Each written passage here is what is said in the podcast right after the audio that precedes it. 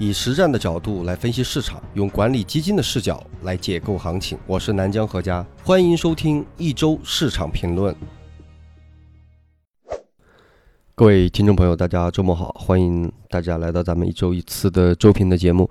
一上来还是先简要回答大家最关心的几个问题。那本周影响了盘面的重大的热点事件，就是欧美市场的波动对国内的一个积极的影响。我们也知道，虽然疫情并没有结束，对于国内来讲，大家感觉到生活已经绝大部分都回到了一个正常的状态。那么各种的数据测算出来。咱们的复工率也基本上达到了百分之八十到百分之八十五左右，但是实际上全球的疫情的这个病患人数依然是在不停的增加，而亚洲除了我们感觉到好像消停了，中日韩都控制住了以外，其实像孟加拉国、像菲律宾、印尼都是在每天在快速的在增加。那美国也是检测率很高，而且现在由于城市的这种种种的行为的问题，会导致游行的时候都没戴口罩。那么这种时候，其实对美国的扩散也是很不利的。而且它检测的命中率是很高的，全球第一，测了有百分之十左右出来都是。那么赶超了美国的就是巴西。之前我们说了，这巴西这些非洲都是大雷，而非洲、印度这些。基本上可以说，很大的原因是因为没有足够的检测的试剂，而实际上的增速应该是比我们看到的数字要多得多。所以实际上，全球的疫情并没有像我们所感受到的生活的这种回归平静，反而是在进一步的加速。而且像土耳其这样的国家，又是起来第二波，第二波的峰值已经快赶上了第一波的峰值，所以。呃，这个还是那个观点啊，这一两年估计都在疫苗有效的疫苗出来之前都很难根治。那么在这种背景之下，整个的欧美市场，尤其是美国市场，尤其是纳斯达克，居然创下了新高。那如何来解释基本面啊？微博上也跟大家讨论了，很难解释啊。当然，我们可以非要解释的话，用一系列的宏观的原因，我们找啊，勉强总能找到。但是综合说起来，还是不好解释，技术上当然是很好解释了，就是一个微型的反转，就是一笔强反抽，从日线级别到了周线级别，到了啊，到了企图修复月线级别的这么一个反抽，从交易上和技术上很好解释，但是从基本面上，反正我个人我是很难解释它，啊，当然我们宏观组的专家我们也讨论了半天，他给了一个就是每一次行情的那种表格啊。就是它总有一个反抽期，那个反抽期类似于像缠论里边讲的，就是说二类的买点未必比一类的买点要高，甚至可能比一类买点要低一些，更便宜。那么二类的卖点也未必就比一类的卖点要低，有可能会比一类的还要高。就是从技术上这么解释，从基本面我们也有一些数据，那就不多说了啊。总而言之呢，反弹就是反弹了，咱们永远是根据走势来。啊，反弹这么强，有反弹这么强的搞法，那在咱们的指数回到中枢以后，我也是明确跟大家说了，那你回到了中枢，咱们就按中枢处理；那跌破了中枢，有系统性风险的时候，咱们就按系统性风险处理。啊，你不能去绝对的预估，他说一定会怎么样，他一定就要崩盘，他一定要崩溃，他一定就要缓跌，他一定就要长牛，不好讲，谁知道，对不对？现在就是很典型的例子，所以在什么在什么位置做什么样的分析，在什么样的环境。做什么样的交易的预案？所以，既然现在是在一个中枢震荡，那么就按中枢震荡去交易处理。这个也是在前几期跟大家说过了，好吧？啊，所以这是第一件事儿。第二件事情啊，地摊的事情稍微说一下。啊，我是在成都恢复那个放宽地摊的，大概是二十号左右，因为这些都有微信聊天的这个记录。大概就是，总而言之呢，地摊这个东西呢，呃。你是真的全民创业就能靠摆摊赚钱吗？就能靠摆摊去激活经济吗？很难的。真正摆摊的人呢，他会摆摊的啊。那些有档口的人、有店铺的人，实际上他门口别人也是摆不了的。他打算摆，别人也摆不了啊。民间就是这么一个规矩。真的要讨生活的人，要靠摆摊去维持生活的人，是没有空发微博，也没有空发朋友圈的。发朋友圈都是觉得好玩，觉得是不是能够尝试一下，不排除有这样的人群。那实际上主要的目的，有人说是去库存，你能去多少库存呢？啊，你去的是工厂的库存，那库存摆不出去，还是到了消费者的手上啊，每人拿出几千块钱到一万块钱去摆摊儿，啊，你非要说有没有清库存呢？有一点点清库存吧。那清的是什么库存呢？还是必选消费相关的？因为你摆摊儿不可能去啊卖茅台，摆摊儿不可能去卖汽车，摆摊儿摆摊儿不可能去卖房产，摆摊儿不可能去卖建材嘛，无非是餐饮、小吃是吧？小日用品啊，二手的一些东西。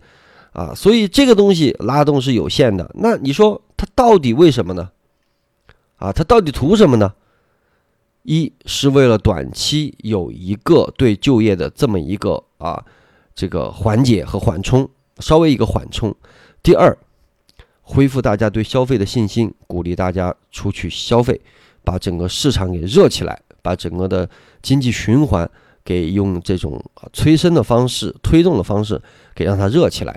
啊，所以你没有经验，你去摆摊儿，说老实话啊，你有那个闲钱，你可以去试一试 摆摊儿，这个叫勤行，这个叫辛苦活儿，而且这个南方北方差别太大了。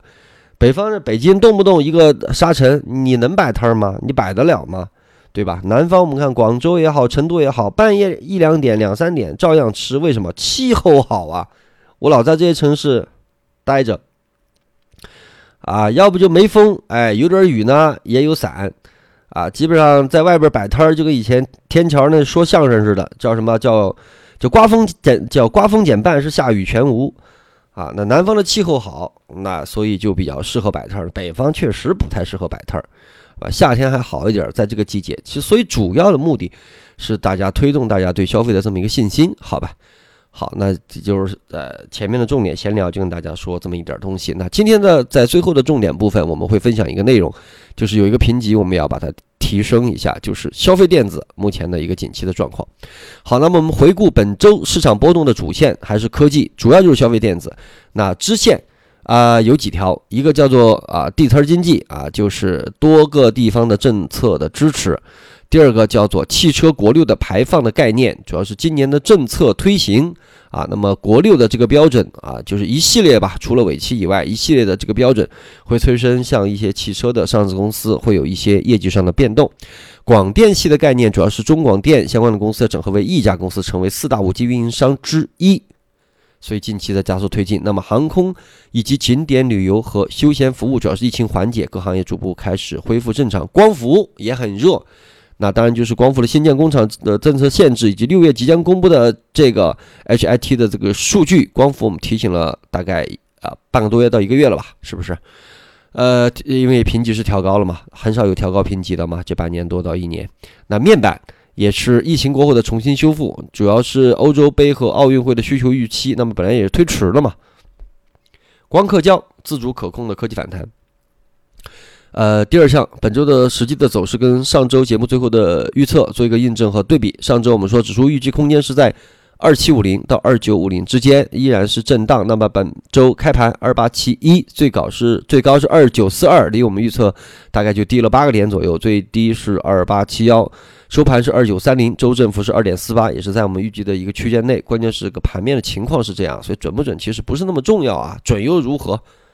准的，你还不是就按照震荡处理吗？还是按照那个大中枢两千八到三千多点的这么一个中枢处理，对吧？你不准又如何？不准它结构性行情还是会持续，所以这只是一个参考啊。重点是我如果在哪周说，哎，下周很有可能会有一个啊向下的调整或者突破啊，或者说整个的呃市场的氛围发生了一个很大的变化，我觉得这个是价值可能会更大一些，好吧？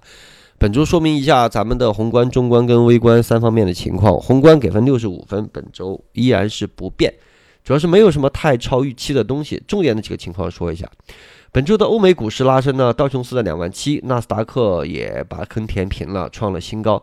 呃，最容易解释的当然就是史无前例的这个大放水了，对吧？谁都知道放水，资产泡沫可能会起来，但是能够直接这么超级大 V 的起来，应该说。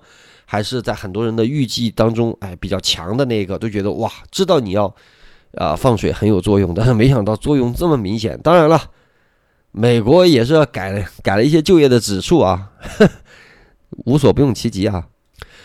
那么地摊经济就刚刚说就不说了。那么美国民众的对抗依然是在持续。呃，从历史上看呢，美国的种族对立的性质暴动是没有超过两周的。所以在美国市场的反馈来看，大家好像是见惯不惊啊，在别的国家很难想象啊。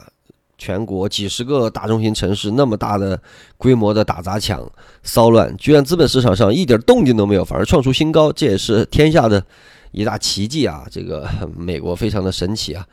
疫情影响，失业率大增，对事态本身呢，还是只能保持一个谨慎的这么一个乐观的态度。呃，五月份的财新的服务业的 PMI 为五十五，比四月提高了十点六个百分点，自二月份以来首次处于扩张区间，为二零一零年十月以来的最高的一个数字。呃，主要当然就是因为内需的回升的带动，服务业从疫情当中加速恢复，需求恢复强于这个制造业。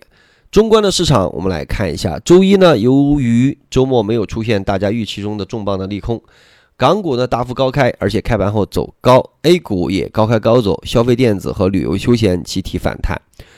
嗯，港股的估值是比较低的，也有一种说法就是说，在加强了这个外汇管制以后，那么在香港的游游击的资本会比较少，但是由于这个。估值合理，所所以长线资金可能会沉淀一些啊，所以有些估值还是比较好的，也是可以考虑的。那么周二 A 股是迅速的翻绿走低啊，医疗医疗是高位开始补跌啊，医药医疗消费和部分的科技的这个高位的调整，我们都是提前提醒过了，好吧？就是可能跌不了多少，但它也会跌，因为太高了。那么盘前周三是外围普遍大涨，A 股也高开。那么海南板块是利好，呃，这个海南板块我倒是拿到了几份解读的文件，这个解读的还是比较深刻的，因为比较长啊，所以今天来不及讲。这是一个很大的计划啊。那么，嗯，找个时间吧，看看跟大家再讲一次海南的问题，因为刚从海南回来待了半年，好吧。周四，欧美又是大涨，恒生高开一个点，A 股也高开啊，就是这么一个情况。周五小幅高开啊，机场反弹，因为头一天的美国市场的啊飞机，这个航空公司也是反弹，是吧？特朗普居然还笑巴菲特啊，人家巴菲特就买了百分之一左右的仓位啊，买了百分之一、百分之零点几的仓位，然后又给剁掉了，也没亏多少钱。你想嘛，你百分之一的仓位。是吧？亏百分之二十三十剁了，对整个净值的影响也就是那么零点二三，何况人家还没有跌那么多剁，你有什么好笑人家的？是不是？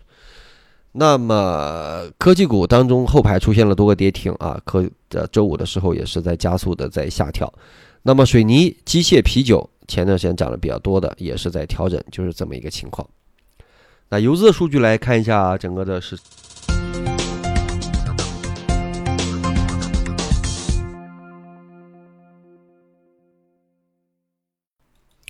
游资的数据，我们首先看一下一周的，就是这种概念的炒作的涨幅的前五跟跌幅的前三。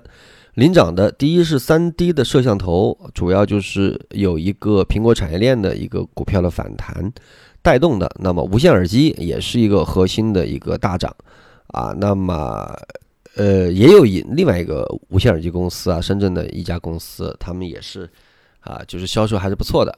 那苹果也是美股，也是苹果创了历史新高的带动。后面我们会详细的讲，电子设备的制造也是有一个光电创了历史新高，所以还是有不断创新高的。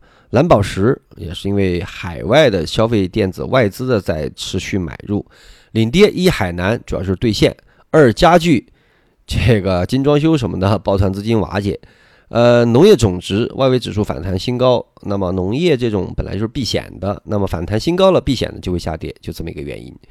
一周最强的个股归因啊，本周是地摊最强，百分之四十，泛股权百分之二十，网红百分之十五，新能源百分之十，稀土口罩免税百分之五。嗯，呵呵，免税新高了啊，同学们，这个咱们的是吧？产业投研圈的。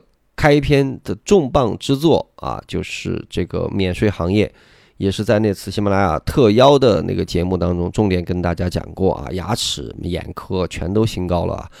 有人说还有一些还没有新高呢，老在低位徘徊，对不对？那按理说啊，我们是大概率，我们点的所有行业最终都是会新高的。那节奏肯定是会参差不齐的，对不对？所有对吧？说完了都是低点，隔一段时间就全部创了历史新高，而且未来还有很大的涨幅。你以为神仙呀？有那么厉害？我那我就去学巴菲特了，好不好？人家买了都要剁。我个人认为，大家这个一切是以数据啊为准的，谁说都没有用，最后数据会证明一切。我们的音频节目啊，包括产业投研的这个产业的这个投研报告，都是摆在那里的，历史会证明一切，对吧？谁吹都没有用啊！我们产业主要是看分析。收盘创了二百五十日新高，的比上周有所下降，一百零九家降到九十九家。但是新低的个股方面有明显下降，五十三家变为了零价。那么周二开始的二百五十新低啊也为零。那么监管函正常，开户数正常啊，百度开户数正常，百度科技指数也正常。那么场外配资没有新增资金啊，利率不变，持仓方面主要是集中在大量。大量的医疗器械、新能源的持仓持续在增加，科技在减少，所以我们能够看到，就是场外这种草根配资，基本上还是比较集中在这个呃，集中在价投的热点，对吧？我们说热点有两个，你要说概念热点地摊儿，对不对？价投热点医疗啊、消费啊，你看它还是集中在一些价投，所以真正配资的人纯粹是去炒概念的吗？又不是，对，要不然他为什么持仓没有集中在地摊儿上面呢？啊，咱们这个这个投研圈里也有人问，也有朋友问说，这个地摊到底怎么看？地摊没有几个有业绩的，你真正有业绩的，你那你说真的是利好那个可以变成外卖车的那个车吗？他他他他么他也没那么夸张，好吧？你有多少人又会为了专门摆地儿去买一辆车呢？对不对？你说利好酱油醋吗？那酱油醋都在什么位置了？它现在便宜吗？啊，所以没有什么有业绩。还有人说，嗯，利好环保，这个也很也很勉强。那可能是有利好，但是对业绩推动也是目前看不出来。所以基本上就是一个概念啊，这种就没有什么好说的啊。真正要持续走牛，那关键是要看业绩，那不是看概念，好吧？机构的视角，我们来看一下评级的变动，评级调整没有。那么估值呃评级高、估值低的品种依然是建材。啊，有人说，哎呦，在水泥里边挣扎，那么水泥都涨了他妈快好几倍了，你还在里边挣扎？你是高位接盘侠吗？我们说建材说水泥的时候是什么时候啊？这涨了百分之六七十，涨了一倍多的时候，你在里边挣扎，你这脑子是不是有点？建材还是评级高估值低？哪些建材评级高估值低？明白了吗？要切换的。再说微博上没说吗？仔细去找找，去搜一搜“水泥”两个字，我怎么说的？对对不对？你去搜一下我怎么说的。长期没问题，中短期是要调整的，因为涨太高了。你要么就认真关注点微博，对吧？要不你就索性就别看，对吧？要不你索性就别参与市场。就是每次吧，你说一个什么东西，总有那帮感觉就是智商有点问题的。那种就是总有人就是特别喜欢把 B 做成 D，他一定要在某一个行业一定要追在高点，一定要剁在低点，啊，然后剁在低点之后又去追那个高点，就怎么说都一定有这种人，而且还有人说，啊，我就全部在某某行业，全部在某某行业，就说了一万次组合组合组合组合组合，他不组合多慢啊，我就要重仓砸。咋你咋可以啊？你倒忍得住啊！老给你举那个例子，最好的白酒，对不对？零八年的时候往下跌百分之八十，后来涨了六倍，你拿得住吗？你倒是别抱怨呀，对不对？零八年跌百分之八十的时候，你倒是别抱怨呀。你拿到现在，它是涨了快十倍了，你有那本事吗？有本事别抱怨，对不对？最好的股票，一八年下半年普遍跌百分之二十五到三十。一五年股灾那会儿，普遍跌百分之三十五到百分之六十多、七十，那你能拿得住吗？你能拿得住？你现在也能创几倍新高，你你拿得住吗？对吧？你要没那个本事，所谓去啊追低买卖高，那你就干脆就扛。你又没有本事追，又没本事做所谓的什么波段跟来回切换，又没有本事硬扛，那你还参与它干嘛呢？对不对？你去买点固定理财好不好？你存银行里，那不就完了吗？就老有这种人，就是就永远沉默的是大多数，啊啊，这个做的好的闷声大发财，啊，做的不好的他就开始跟你说，哎，我又在高点，嘿嘿，我我每次都在高点，啊，我每次到低点就恐慌，你你你在低点恐慌，你要看是什么品种恐慌，对不对？你是 ST 吗？你是业绩有问题的吗？用你的脑子想一想。如果一个细分赛道、一个行业的逻辑都不能说服你，你就觉得哇，这个理由站不住脚啊！生活中我也见不到，数据上我也信不过，逻辑上我也说不通，结论上也站不住。如果连你都不能说服的话，你当然需要担心。而如果这四个东西都能够说服你，那你有什么理由去担心呢？对不对？那就就叫无谓的担心，好吧？说多了。海外观点机构说一下，多篇研报在讨论美国对华为的封锁。那么台积电当然是有受益啊，海外电子啊，大机构啊，超级大机构啊。我说的大机构就一定是好吧？比如大摩、小摩、花旗吧，还有瑞银啦这些之类的。长期看好什么？长期看好云计算和服务器领域。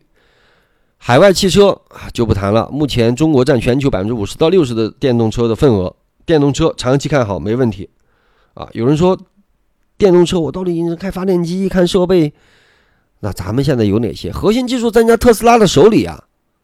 就跟八十年代那核心技术是在德国的桑塔纳的手里一样，那桑塔纳也只是我们国内的县取的一个名字而已。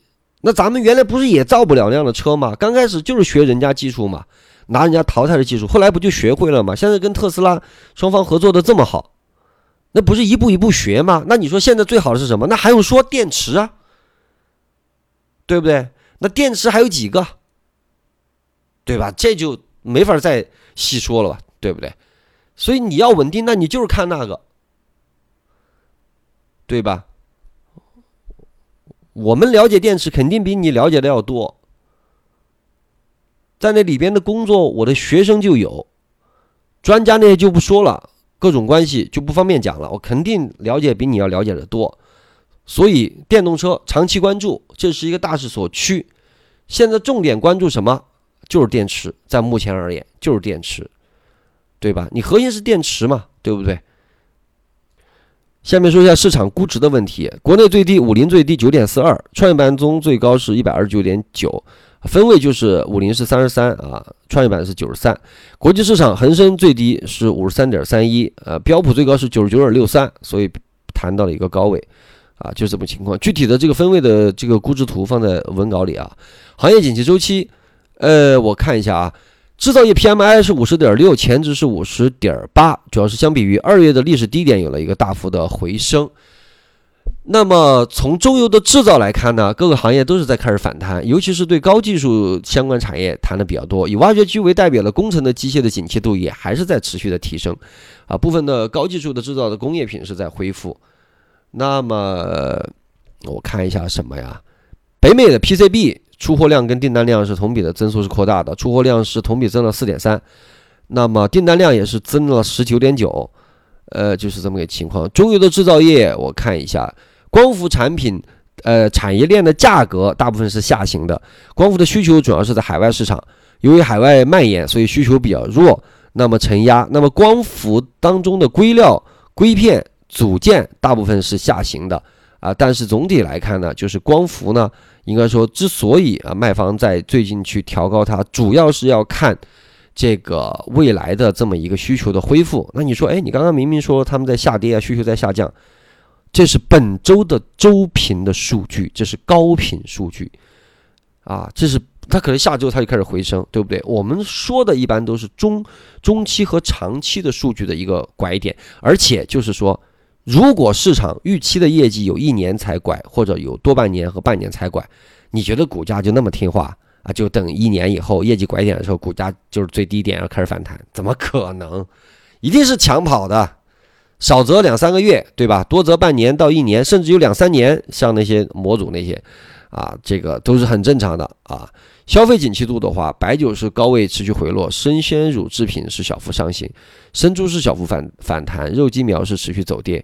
资源品的话是钢材有所回升，库存有所下降。那么焦炭是库存是也有下行百分之四。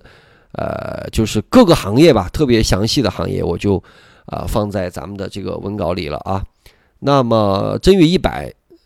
是上周涨了二点一八，本周又涨了二点九七，目前是一点一二。二零是涨了二点六，本周涨了二点六六，净值是一块四毛一。哎，是不是快创新高了？啊，正月二零是也要创新高了啊！优质抄底的组合，就是在过节之后那天发了一面红旗，跟大家说了那些行业啊，也是在微博上有些朋友是知道的，涨了三点三，本周涨了六点一五啊，现在净值是一块二。那么现在国内的头部私募今年的净值普遍是在。啊，负七八跟正十五之间吧，头部的私募大家可以去查啊，在排排网上什么那种小私募就不用看了啊。空头啊，五零是涨了一点一，三百是涨了三点四七，创业板中涨了四点七二，哇，本周涨得挺厉害。上指数涨了二点七五，那么空头一百涨了四点四啊，为什么涨了四点四这么厉害啊？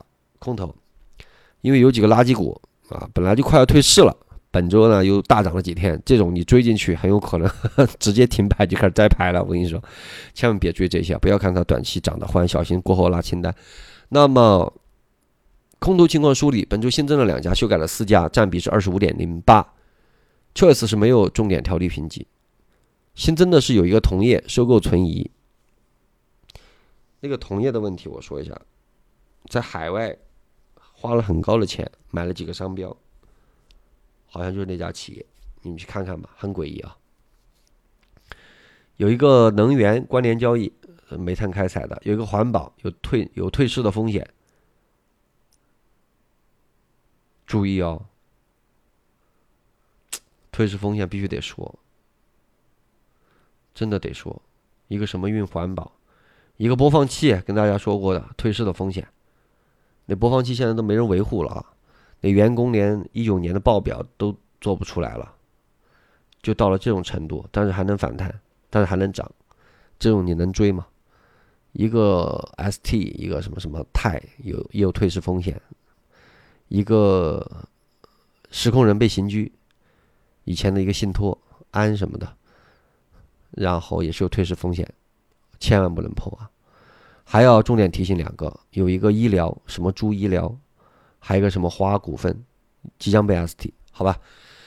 那么北上资金本周是净买额是两百四十亿，日均买额四十八点一亿，日均成交额这个七百四十二亿。哎呦，下周把这个北上的主力的这个买入的行业得跟说一下，加入一个这个内容会好一点，好吧？好，那咱们接下来说一下本周的重点的行业跟这个情况。本周我们说一个行业啊，之前我们说了这个消费电子萎缩的问题，因为疫情海外疫情的需求的下降啊，动态的评估现在是有一个恢复。那么安卓链还是不行。我们说一下苹果链啊，本周的消费电子在二月末以来调整以来呢，是罕见的集体走强，尤其是周一的苹果链在开盘后率先领涨，全天维持强势。那么事件催化方面来看呢，上周末的五月二十九号，苹果第一次以官方的形象、官方的方式呢，参与了天猫的六幺八的折扣活动。活动期间，iPhone 十一的系列全场是八折起，啊，iPhone 的 SE 降价是两百块，而且支持十二期的分期的免息。那么根据官方公布的数据，五月二十五号六幺八的预售日的 iPhone 的系列同比增长是百分之一百七。iPad 是系列是同比增长超过三百，那其中来到三到六线城市的成交占比是百分之六十啊，超过。所以看到没有，降价之后的下沉。那六月一号正式开卖以后五个小时，iPhone 在天猫的成交额超过五亿元，创下了有史以来最高的记录。那么从 iPhone 十一热卖以后呢，苹果的这个低价的营销策略在延续。此次公开参与折扣活动是进一步开拓中国的非一线市场的消费市场，从数据来看，去年的同期的苹果在大中华地区是实现了九十一点六亿美金的销售额，平均每天的销售额是一亿美金。而六幺八活动开始五个小时就接近去年一日的销售额，反响是超预期的。那尽管那个 Q 二就是二季度的海外疫情对它的影响当然是有了，但是六幺八对于国内疫情后的一个大型购物节，那么消费者对于这个电子类产品，尤其是手机啊、Pad 啊，然后是台式机的电脑和笔记本，热情还是比较高涨的。那么购物节的大促有部分去弥补它二季度带来的这个损失，而这个 Q 三的首款的五 G 手机的发布也是有望带动高消费人群的换机需求。苹果产业链可能会持续受益 iPhone 的老机型的销量的提振啊，也就是降价促销嘛，广打中国的三六线城市。那么下半年的五 G 手机推出，像我们家有几个，我我们家得有三四个的 iPhone 叉，今年肯定都得换了，对吧？因为去年就没换嘛，因为苹果每两年是一个一个大年嘛。我们记得最呃最厉害最火的时候是 iPhone 四嘛，对吧？iPhone 四、iPhone 六、iPhone 八，是吧？iPhone 叉，然后接下来这个它每两年是一大年。那么行业的情况，我们看一下数据。二零年的四月份，国内的手机总出货量是四千一百七十三万部，同比是增了十四点二。疫情后呢，出现首次出现增长，消费电子呢出现了一个边际的改善。五 G 的手机即将是一个主流，而且新上市的手机的五 G 的机型占比超百分之六十。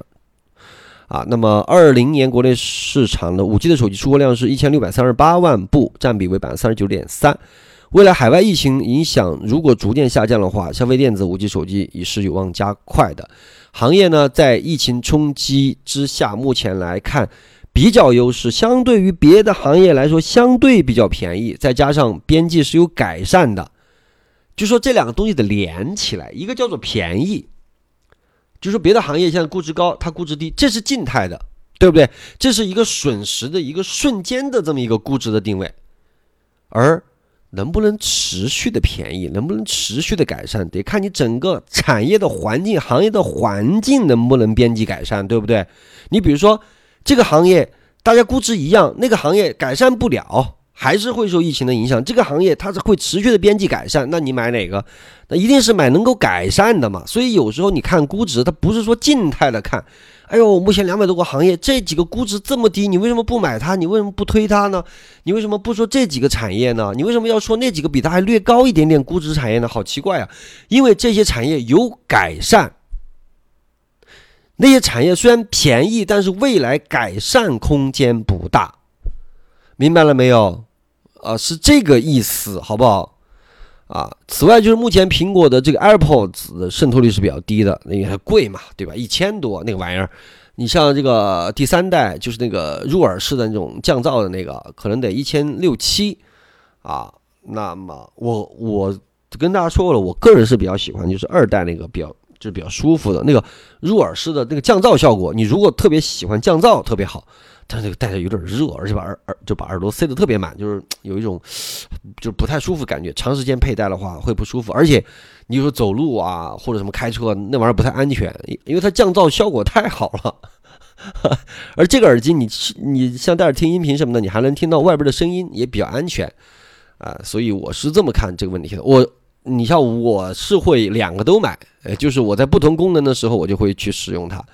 啊，那么这个空间，呃，这个这个 AirPods 也是这个提升空间比较大。一九年 AirPods 的出货量对应 iPhone 的出货量是渗透率只是为四分之一，哎，就是四个 iPhone 的用户只有四分之一是买了这个 AirPods，那其余四分之有一半以上应该是买了比较便宜的耳机。那么二零年苹果的新机，呃，可能取消随机赠送的有线耳机，嗯，要注意啊。AirPods 的销量有望提升。哎呦，其实苹果耳机特别好，就是送的那个有线耳机质量特别好。为什么？因为我是录歌或者录音，像我用的华为嘛。那么华为，华为很神奇啊。以我用的 P 三零的 Pro 为例，有一次就是我跟我闺女对话的那个。那期节目就是用那个手机的呃外围就没用耳机，就直接，因为我们当时在聊天儿，聊天儿，我突然其实都聊了十几分钟了，哎，我突然觉得还挺有意思的，我就悄悄的打开了我的手机，就是华为手机，然后用外接的这个，呃，就是它本身的这个，就是没用耳机的这个这个这个，就是这个自带的麦克风在录，大家看还可以吧？是不是音质还很好？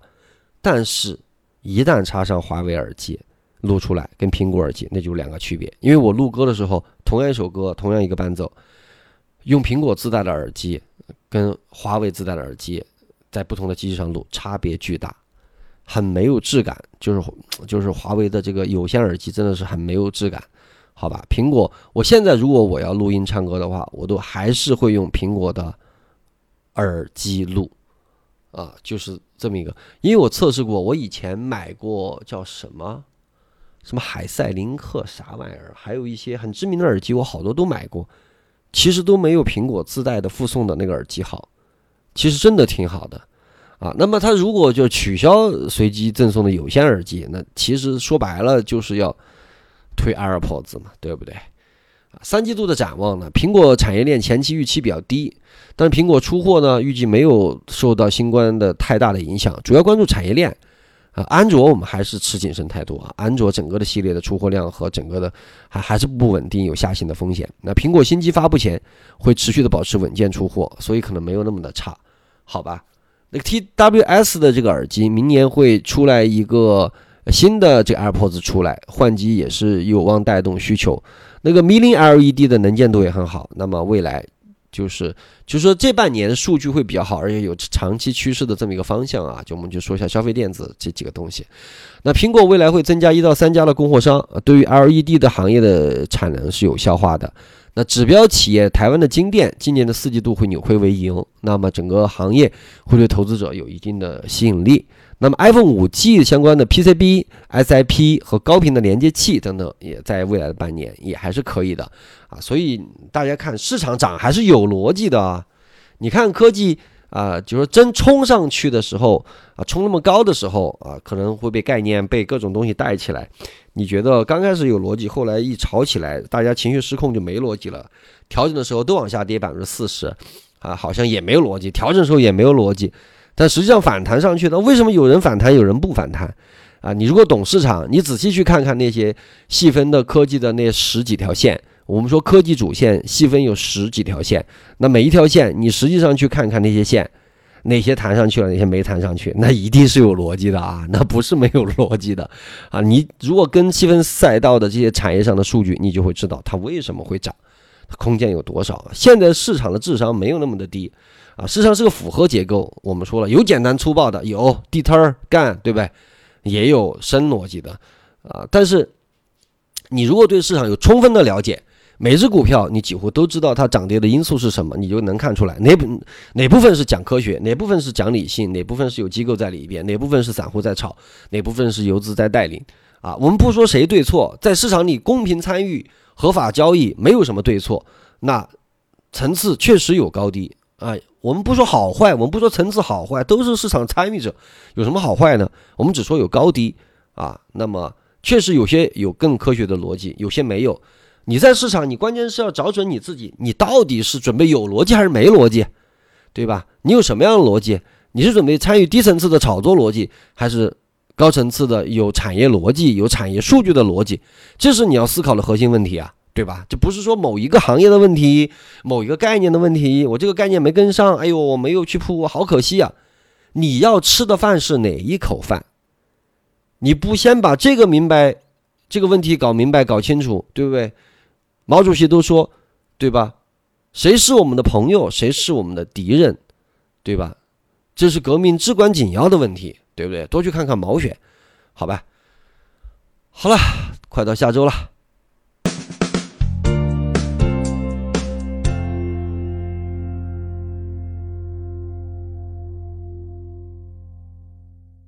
好，刚刚打开软件儿看了一下，目前还是一个总体来讲还是一个大的盘整结构，好吧？我们的整个逻辑从我们的音频节目一年半以前开始以前到现在就没有变过。那么一八年的底部两千四百四十点，涨到了一九年的二三月份的，就是四月份的那个三千二百八十八点的高点，涨了大概八百点，然后就开始回调。啊，回调到现在依然是一个中枢的震荡当中啊。去年我们讲了有好几期关于这个定性的问题，那现在依然是这么一个定性，对不对？你两千四，你你两千四涨到三千二，现在又调回到最低两千六百多，又弹到两千九百多。那如果哎以后又创出了三千三的高点，那你怎么看待两千四到三千三这一段？那是不是行情这行情还没有结束，行情还在，对不对？你只能这么说呀，因为两千四是低点呀，对吧？三千三是高点呀，那你怎么说？那就是一段行情了。那无非就是说，从三千二调下来这一段啊，就是从一九年的四月份到二零年的现在这一年的这么一个震荡，那就是一个震荡。那你还能怎么定性？一涨一跌一调震荡，现在就在现在就在两千四到三千二中间来震荡。对不对？这不就是这么一个定性吗？你还要怎么定性？那你说行情还在不在？它它当然还在，对不对？从去年到现在，从前年到现在，我们说的逻辑就一直没有变过，这是技术分析的基础，对吧？今天看跌，明天看涨，明天逃顶，后天抄底，哪儿那么多底让你抄？哪儿那么多顶让他们你逃啊？想什么呢？你你股侠呀，对吧？你看看那些新高的股票，你看看持续新高的股票。那是抄底逃顶的事儿吗？那都我们那都十几年前耍的东西了，没有用，好吧？关键选好公司，选好赛道，啊，说别的都是扯淡。那下周我估计啊，两千八百五到三千零五十，差不多吧。因为现在是这样，我们看最近的一个日线级别的低点是在两千八百零二，在五月二十五号。那现在是两千九百三十点，往下就是一百三十点，一百三十点百分之五，对吧？所以你怎么调整那个那块也会有很大的抵抗，而实际上在五月二十六号到二十九号的那四天的那几个平台，也就是在两千八百二、两千八百五以线这一线都会有抵抗啊，所以就是说，就算调整也在这个位置也会反复纠缠。所以基本上调，就算调整，也就是在两千八百五左右会去调。那么往上的话，也还是有会有空间，啊，会有一定的空间。那么所以就还是一个震荡吧，就两千八百五到三千零五十，就是这么一个震荡，啊，所以还是一个这个结构性的行情的，没什么好担心的，啊，唯独有一次值得担心的就是年后跟大家提醒过，三月十六号那天的早早盘。啊，就是头天晚上联储呃降息降了一百个基点，然后第二天早上还是这个美国的股指期货全面跌停，那天早上居然能高开，哈哈，成功的把仓位给成功的把仓位就是又给降了一大部分啊，当时也是在几个专家组里跟他们都提醒了，那后来也是调整那波，你别小看那波，那波杀伤力很强的。那么，当然后来是捞回来，捞回来没关系啊，捞回来我们又把仓位再加回去嘛，对吧？你失去的是什么？你失去的只是所谓的没，其实没失去什么啊，因为你抱着仓位跌下去，给你弹回来，你净值也那样。我净值没有受任何损失，在高开的点出去的时候，我我没失去什么，但我获得什么？我获得了是避开了系统性风险的机会。那如果三月十六号那笔真杀下去？那全球市场如果真的止不住的话，那就肯定是个大顶部嘛。那我们就逃了顶了嘛。那一五年不就这么逃顶的嘛？啊，所以就是这么一个情况。所以目前没有系统性风险，有有系统性风险，我一定会告诉大家，好吧？周评当中，咱们每周一次，来不及，那你就去看微博啊，微博、新浪微博南疆何家，就这四个字，好吧？有。因为不断的有新朋友，还是解释一下。至于那什么南疆和家实盘什么，给你发私信说我们最我们最近准备布局一些中热什么中短线股票，你要不要参与？然后骗你去收费的那些没有啊，没有啊，那都是不合法、不合规的啊。反正跟你说股票的都是不合规的。我们只有一个正规的，就是喜马拉雅的这个音频的一个叫做这个南疆和家的产业投研圈的一个专辑。啊，这个是付费专辑，我们会讲产业相关的东西，也没有股票。我你不要指望会什么教你去买什么股票，那是不合规的，也没有任何投资建议。说，哎，这个房我应不应该买？啊，这个基金我应不应该买？呃，我是不是应该怎么怎么怎么样？投资建议不合法啊。然后说股票不合法，我们里边只有产业，比如我们今天讲了这个苹果产业链。对不对？苹果的这个消费电子产业链讲行业是可以的，讲挖掘机、讲水泥啊，讲什么快递、讲免税，这些都是没有问题的，好吧？那么就是这样了。好了，哎，对，最后还有一句话，学生选了哪句话？我看一下。哦，我看一下啊。如果你坚持要上二楼，你就会想到去搬一个扶梯；如果你只想试一试，那就什么都想不到。经营之神松下幸之助，哎，非常好的一句话。为什么？我觉得，我觉得啊，我个人的执行力是我最大的一个优点。我别的才华没有，但是想到什么，下一秒就要去做什么，就算失败。我也充分的利用时间，高效率的去做事情，这是我认为我为数不多的几个优点之一吧，为数不多的优点之一。这一点我也是贯彻到我们团队，他们常常会说：“哎，这个方法行不行？”我说：“你干呀，现在就干，不要等，不要明天，不要今晚上。你如果下一秒有空，下一秒就去干。”有有一个人说跟我说一个什么事儿，说：“哎，何老师，回头咱们找那谁谁谁，咱们一块儿商量一下。”我说：“不用回头，现在五秒钟。”一搜名字，拉一群，把事儿说清楚，大家交交个朋友，认识沟通。无数的模型就是在这种一百次、上千次的尝试当中淘汰了九百多个，留下那么几个，留下那么几十个，后来就管用了。交易就是这么提升的，没有什么秘诀，没有一劳永逸的什么事情。所以这句话我觉得很好。如果你非得上二楼，你就会想方设法，也就是像我们周总理原来说的，啊，这个叫什么来着？叫一般的人会错失机会，优秀的人会把握机会。最优秀的人是去创造机会。